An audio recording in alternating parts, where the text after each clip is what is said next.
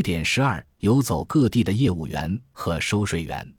全球化不是现代崭新的观念，对几百年前的某些企业家而言，他们所思考的世界，比之今日更近似于无疆界世界。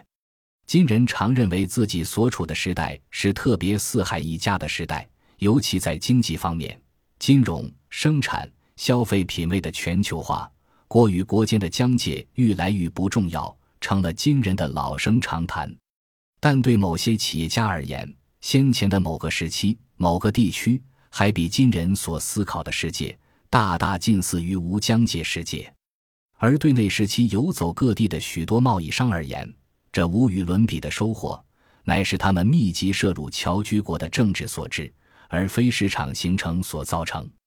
这些企业家散居于印度洋世界的各地，在今日莫桑比克、印尼和两地之间的许多地方建立据点。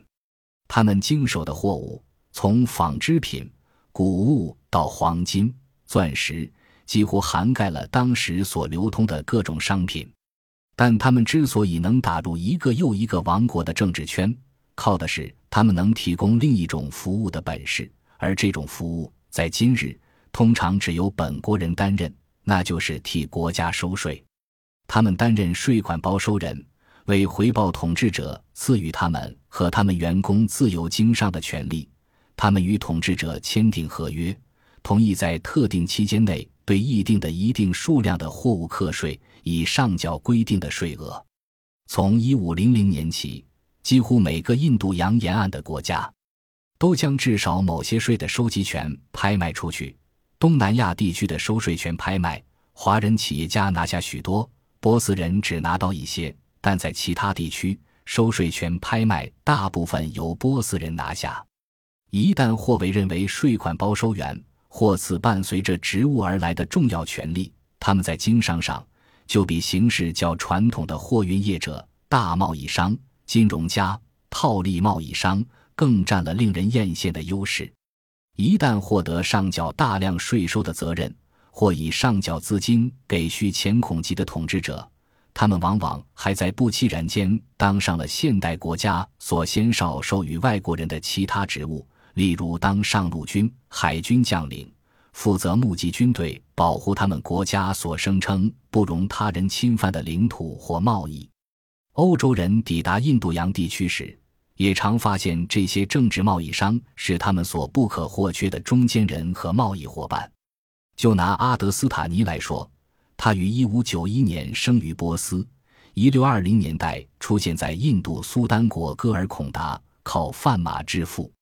在现代人眼中，贩马或许表示。在露天大市集里叫卖的小生意，但在十七世纪的南亚远非如此。随着发祥自波斯的莫卧儿帝国致力于在今印度、巴基斯坦、孟加拉国、阿富汗境内极力扩张领土，其他国家也致力扩张版图，以积累足以抵抗莫卧儿人入侵的根基。印度次大陆上的战争规模从十五世纪起急剧升高。当时有两种攸关作战成败的东西，印度次大陆上没有一个国家能自行生产马，就是其中之一。他们必须从阿拉伯半岛、波斯或中亚进口，才能取得足够的战马，开销非常大。事实上，马大概是白银以外，当时印度最大的进口品，且因为印度大概是一五零零至一七零零年间全球最大的出口国。马成为世界贸易网里牵引发动全身的重要商品，马攸关国家安全，因而次大陆上几乎每个国家都极力干预马匹买卖，往往将其纳入国家专卖事业。因此，有意成为贩马大贸易商者，大概有两个选择：即想办法在马匹进口国谋个一官半职，在朝廷里玩权术耍手段，以包揽贩马生意。不然就是改行做别种生意。阿德斯塔尼在朝廷任职后，很快就靠着耍手段觅得另一个大有赚头的特许权，即经营戈尔孔达数座著名钻石矿场里的其中一座。借此发达致富后，他决意帮苏丹主子取得作战最不可或缺的东西——钱。随着兵源变多，装备更新颖，战争开销也升高。因此，统治者需要从商业、农业榨取更多税收。有些国王尝试自行下海做贸易，但大部分国王发觉发执照给现有贸易商，把执照申请规费和关税的收集职责卖给其中一名贸易商更为划算。这个人因职务之便，最清楚业界虚实。一旦获任命，他就可以轻易图利自己，例如垄断信息、扣押对手的货物，同时继续卖自己的货。乃至指控对手走私。一六三零年代时，阿德斯塔尼出任某省省长和税款包收员。当时，印度东海岸上最大的港口马苏利帕特南就位在该省境内。亚洲人、欧洲人带着世界各地的其他珍贵商品来到此港交换纺织品。这些珍贵商品包括东南亚的香料、东非的黄金、西非的奴隶。美洲大陆的烟草和糖，欧洲的白银。身为此港的关税业务主管，阿德斯塔尼很快即和英国人、荷兰人、葡萄牙人搭上关系。为讨好阿德斯塔尼，荷属东印度公司授予他的船只在该公司所巡逻海域的安全通行证，那是大部分海陆贸易业者所无缘享有的权利。靠着这通行证。阿德斯塔尼的个人贸易帝国很快就往东扩展到缅甸、印尼。他既靠着官方特许，在戈尔孔达乡村经济里扮演呼风唤雨的角色，又与这些国际同业有密切往来，两者相辅相成，使这一人独有的联合大企业势力更为扩大。在印度洋海港经商的外国人有个困扰：他们何时能来，何时得走。全看季风的转换而定，自己做不得主。但要购买他们所珍视的印度精致纺织物，他们得在数月前就下定。为支付庞大定金，这些公司陷入资金紧俏的困境。一旦职工或中间商拿到定金后跑掉，他们就难逃倒闭厄运。这时候，如果有个像阿德斯塔尼这样的当地人当伙伴，风险就会降低许多。这样的人不止现金满满，还以标到向一些纺织村收缴土地税和其他税的权利。戈尔孔达不依赖各村子里的上层人士收税，而让阿德斯塔尼承包收税业务，借此反倒让国库更丰。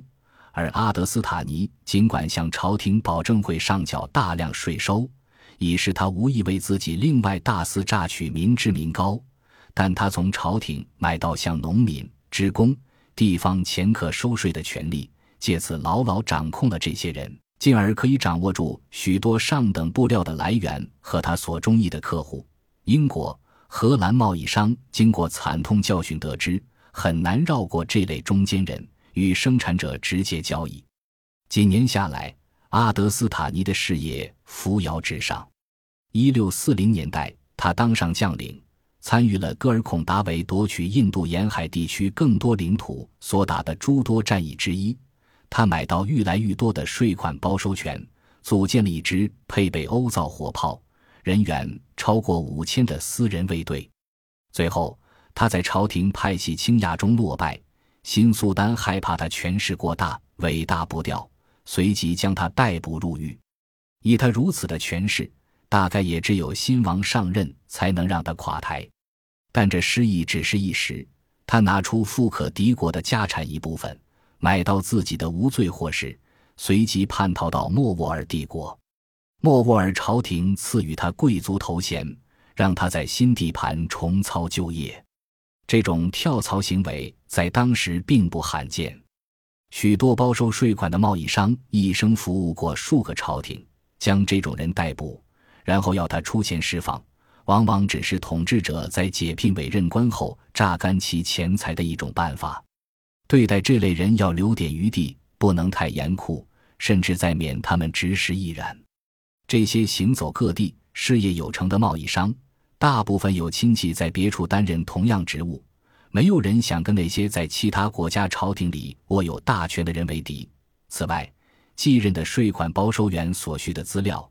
有许多都还握在前任包收员手中。